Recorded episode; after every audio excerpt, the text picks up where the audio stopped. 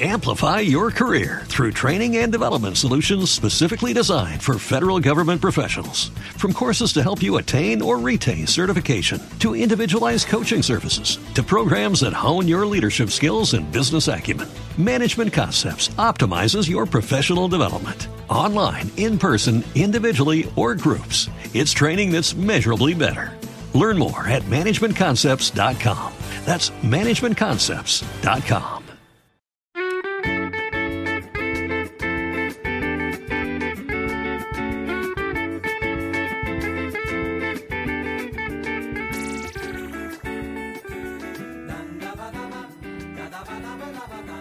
Hola amigos y bienvenidos al panteón de los dioses LGTBI+, que no son otros que nuestros antepasados olvidados, a los que se negó su sexualidad y a los que nosotros debemos ensalzar como si fueran verdaderas divinidades, porque al contrario que los dioses, al menos nuestros grandes maricas de la historia sí existieron, aunque en vez de ser adorados, recibieron todo lo contrario, el desdén y el desprecio pero aquí estamos para reivindicarlos, incluso en los casos en los que no hace falta, porque ya se reivindicaban ellos solos en su tiempo, aunque no eran muchos porque se jugaban el cuello, la verdad. Hoy volvemos a una de mis épocas favoritas y en una de mis tierras preferidas, porque volvemos a el Renacimiento italiano y a la Toscana, con uno de los pintores más grandes que tuvo Italia, Sí, no os va a sonar porque, aunque era muy pero que muy bueno, tuvo la desgracia de ser contemporáneo de Rafael, de Miguel Ángel y de Leonardo. O sea que por mucho que pudiera brillar, y lo hizo bastante, tenía al lado, eclipsándolo a estos tres, dos de los cuales, por cierto, ya han tenido su episodio en este podcast. Hoy le dedicamos la entrega semanal de Grandes Maricas de la Historia a Giovanni Antonio Bazzi, el Sodoma para los amigos. Oye, Otto, ¿has dicho el Sodoma como en Sodoma y Gomorra? Sí, he dicho el Sodoma, porque el Sodoma era su apodo. Pero antes de ponernos con la sodomía, vamos a darle una vuelta a la vida y obra de este excelente pintor toscano. ¿Te parece? Me parece.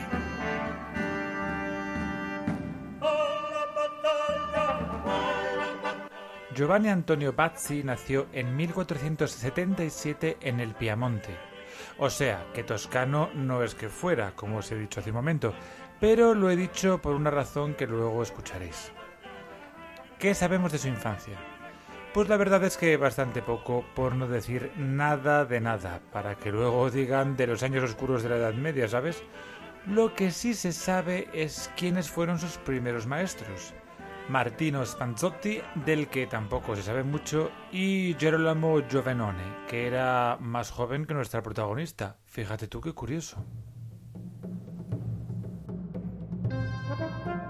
De estos dos pintores, y seguramente de otros más, adquirió Bazzi el estilo característico de la escuela lombarda, o sea, manierismo, que es cierta afectación en las posturas y disposición de las figuras, colores marcados y mucha arquitectura en el interior de las pinturas. Se sabe que Giovanni Bazzi viajó a Siena en 1503, donde se establece como pintor, y en 1505 empezó a pintar los frescos, ni más ni menos que 23, del monasterio del Monte Oliveto, un monasterio benedictino del que os hablaré en el epílogo porque es la mar interesante, aunque fueran monjes.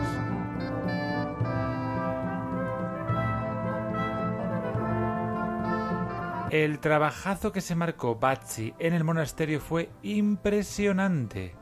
Representó una serie de episodios de la vida de San Benito de Nursia, fundador de la Orden Benedictina, y allí aprovechó para demostrar todo su talento, que incluyó un autorretrato en una de las figuras de los personajes, que es el que ilustra el episodio de hoy, y un par de travesurillas pintorescas, valga la expresión, Cómo representar a uno de los monjes sin manos porque estos le pagaban fatal.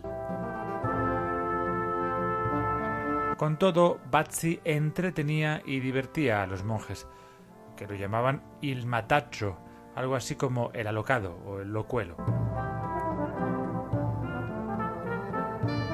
Después de terminar el encargo de los benedictinos en 1508, Agostino Chigi, un banquero y mecenas de Siena, invita a Bazzi a Roma y allí es contratado por el mismísimo Papa Julio II, que es el mismo Papa que le había encargado a Miguel Ángel la decoración de la Capilla Sistina.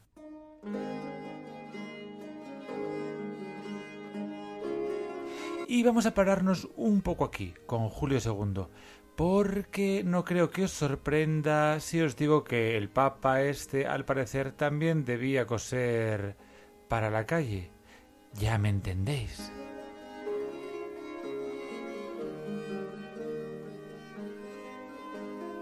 Julio II, aunque en el retrato que le hizo Rafael parece un pobre hombre, tenía los huevos cuadrados. O sea, que era un tío de armas tomar literalmente.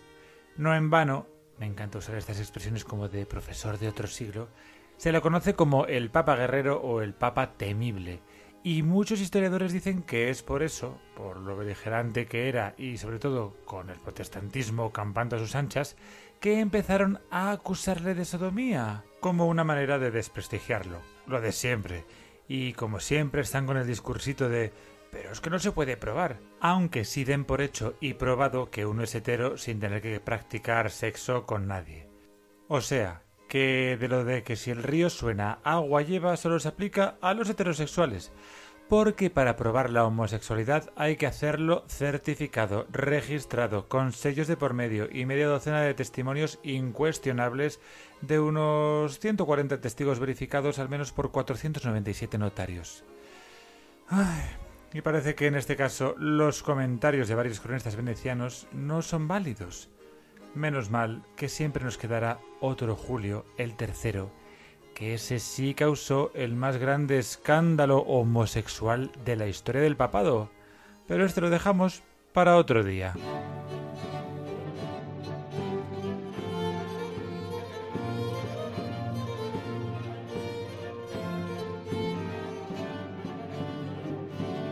Hemos dejado a Batsy pintando para el Papa en sus aposentos, más concretamente en la sala de la asignatura, que en tiempos de Julio II era la biblioteca y el estudio, junto al mismísimo Rafael, aunque los frescos fueron encargados a este último y Batsy pintó las ornamentaciones de las bóvedas, que también son maravillosas, pero claro, no son la escuela de Atenas.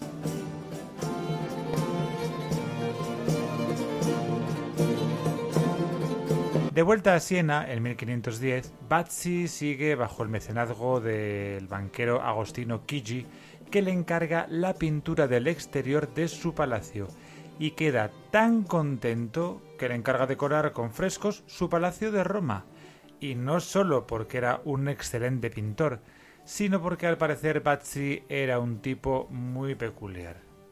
¿Cómo lo sabemos? Pues gracias a Giorgio Vasari, el biógrafo renacentista y autor de Las vidas de los más excelentes pintores, escultores y arquitectos, obra de la que ya hemos hablado muchas veces, y esto es lo que nos cuenta sobre Bazzi.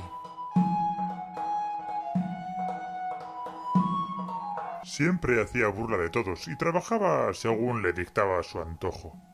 No le importaba nada más que vestirse pomposamente llevar casacas recamadas, capas adornadas con telas de oro, las más ricas gorras, collares y bagatelas semejantes, cosas de bufones y saltimbanquis. Con estas cosas, Agostino, al que le gustaba el humor de este hombre, se lo pasaba en grande.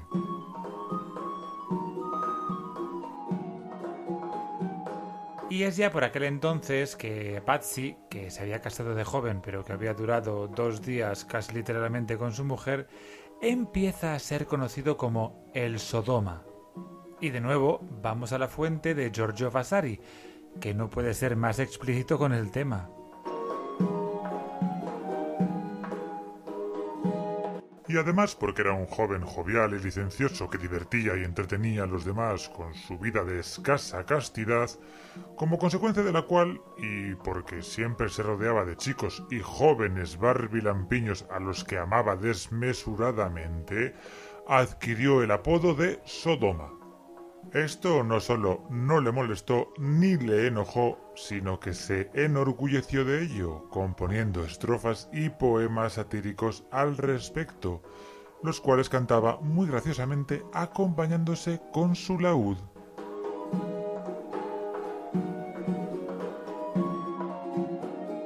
Vamos, que Giovanni Bazzi era un ande medio caliente y ríase la gente. Esto, de todas formas, no lo podía hacer cualquiera en aquella época, obviamente, pero nuestro Sodoma estaba muy bien relacionado con gente muy poderosa, como Kiji, el banquero mecenas, y no tenía mala relación con la iglesia gracias a los frescos que había pintado en el monasterio del Monte Oliveto y a los trabajos que el mismísimo Santo Padre le había encomendado en sus propios apartamentos.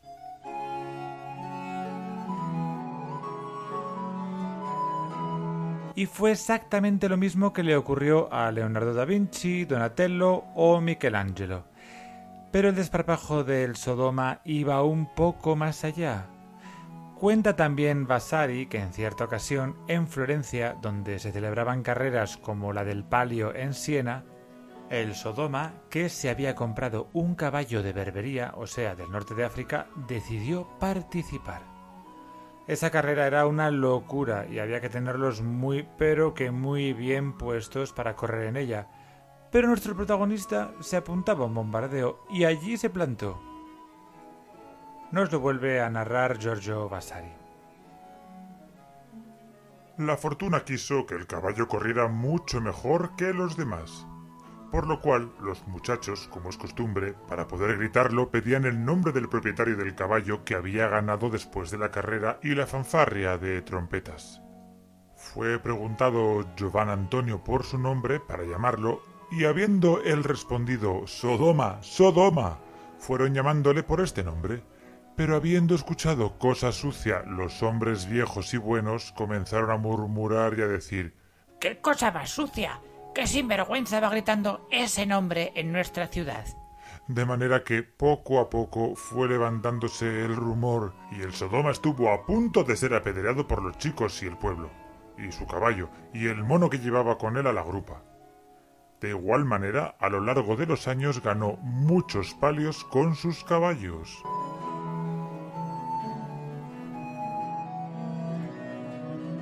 Con lo que os he contado hasta ahora, ¿qué conclusiones sacáis sobre la sexualidad de Giovanni Bazzi? Exactamente, la obvia, la que nos da la navaja de Occam, o sea, la explicación más evidente, y es que era homosexual.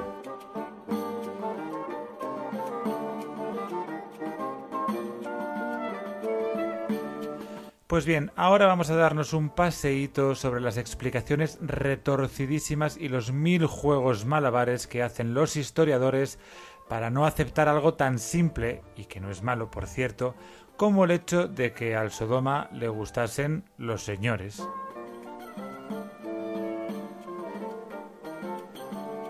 Algunos especialistas del arte nos dicen que en realidad el apodo no era tal, sino que era su apellido, que era Sodona con N, y que claro, acabó deformada la palabra porque... Eh, porque sí. Claro, claro.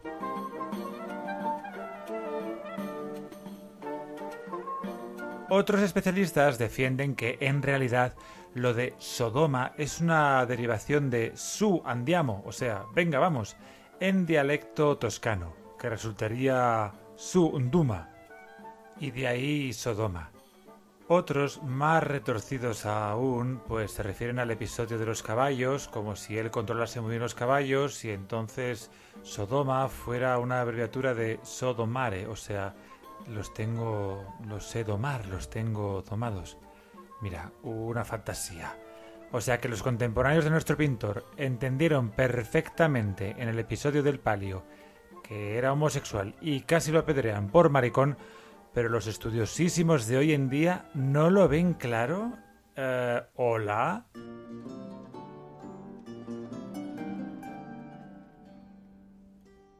Pero espera, espera que hay más, porque se conserva una declaración de Hacienda de 1531 de Sodoma, sí, una declaración de Hacienda, que él mismo firmó y no lo hizo poniendo Giovanni Bazzi, sino que puso Sodoma Sodoma derivatum M Sodoma. Vamos, que era una declaración casi de orgullo gay, pero en el siglo XVI, que era Sodoma. Pero, ante la evidencia, algún otro historiador del arte dice que el documento ese es falso. O sea, en definitiva, que es mejor negarlo todo antes de admitir que el Sodoma era sodomita. Porque claro, ¿cómo un pintor tan célebre iba a ser un asqueroso pervertido? Menos mal que tenemos a Giovanni Dall'Orto, nuestro historiador de cabecera italiano, que ha investigado el asunto y nos saca más pruebas escritas de la consabida homosexualidad de El Sodoma.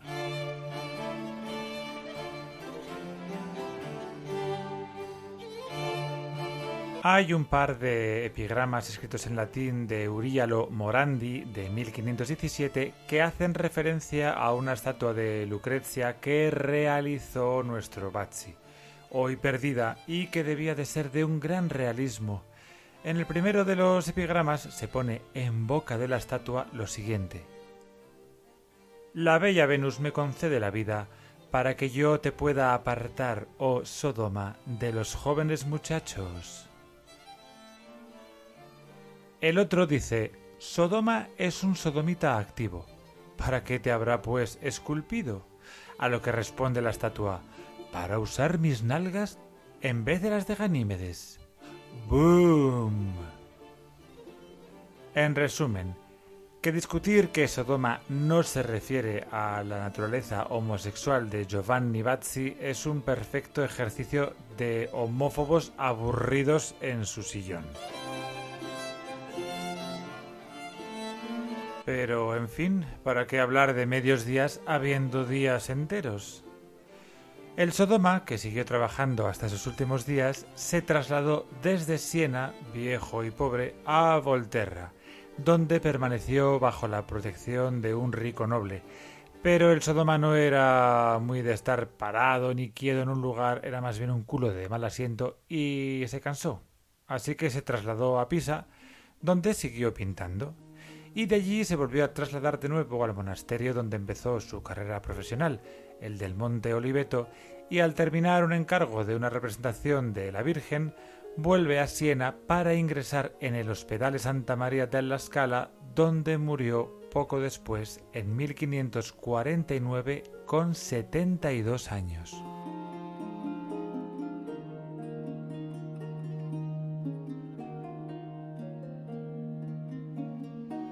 El Sodoma dejó una impresionante colección de pinturas, varias de ellas incluso erróneamente atribuidas al mismísimo Leonardo da Vinci. Entre sus pinturas más interesantes, o sea, las no religiosas, están las que representan el cuerpo siempre semidesnudo de hombres, a la manera de su contemporáneo Miguel Ángel, guiño, guiño, y que al igual que las de este están cargadas de un homoerotismo único y muy reconocible, como la representación de su San Sebastián de 1525 que se encuentra en la Galería de los Uffizi en Florencia, que es muy impresionante y que os recomiendo que busquéis en Google. Y también las religiosas, cuando se representa a Jesucristo, pues lo representa como un pedazo de chulazo musculoso con unos pectorales para santiguarse. Bueno, para santiguarle a él, no lo sé.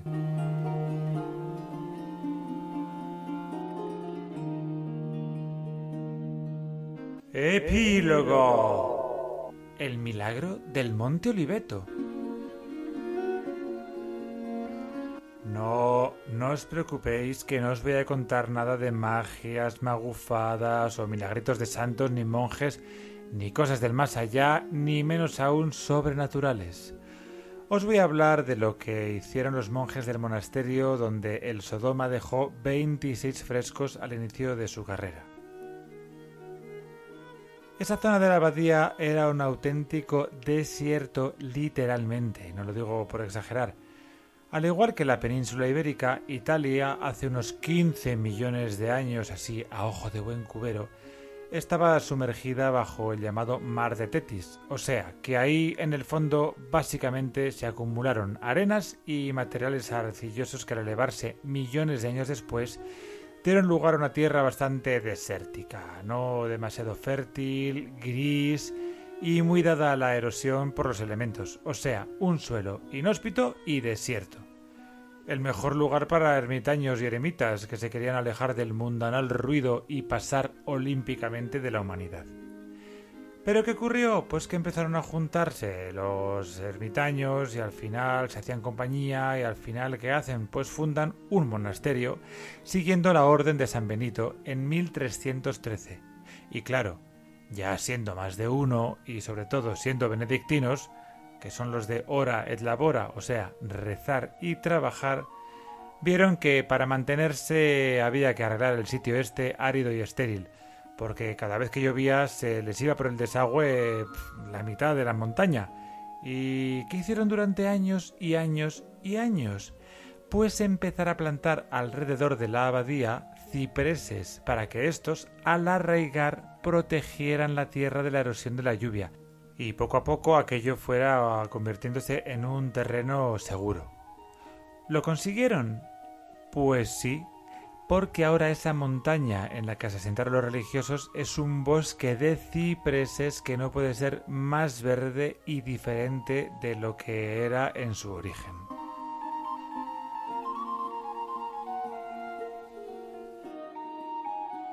De todas formas, los monjes siempre han sido muy ardillitas a la hora de buscar un lugar donde montarse sus monasterios, y todos los monasterios medievales que aún sobreviven en Europa se construyeron en zonas bastante privilegiadas y recogidas, o sea, protegidas de vientos, cerca de fuentes de agua, en tierras fértiles y en general bastante tranquilas.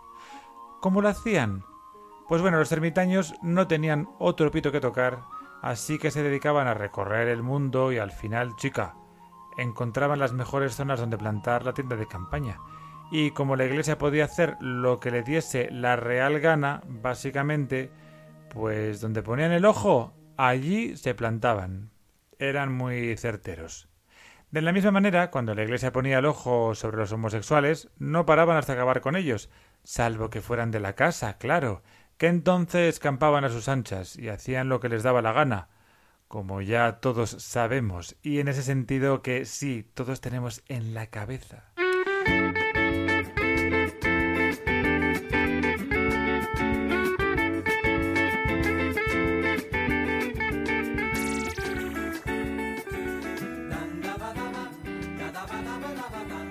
Y con esta pullita, tampoco sutil, me despido esta semana. Espero que hayáis disfrutado de esta entrega y recordad que, como siempre, estoy abierto a vuestras propuestas. Besitos y adiós.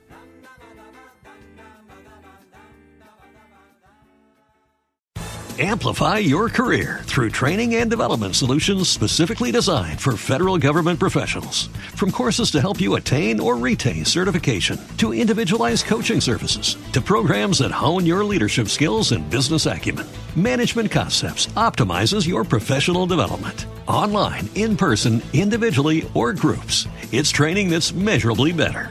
Learn more at managementconcepts.com. That's managementconcepts.com.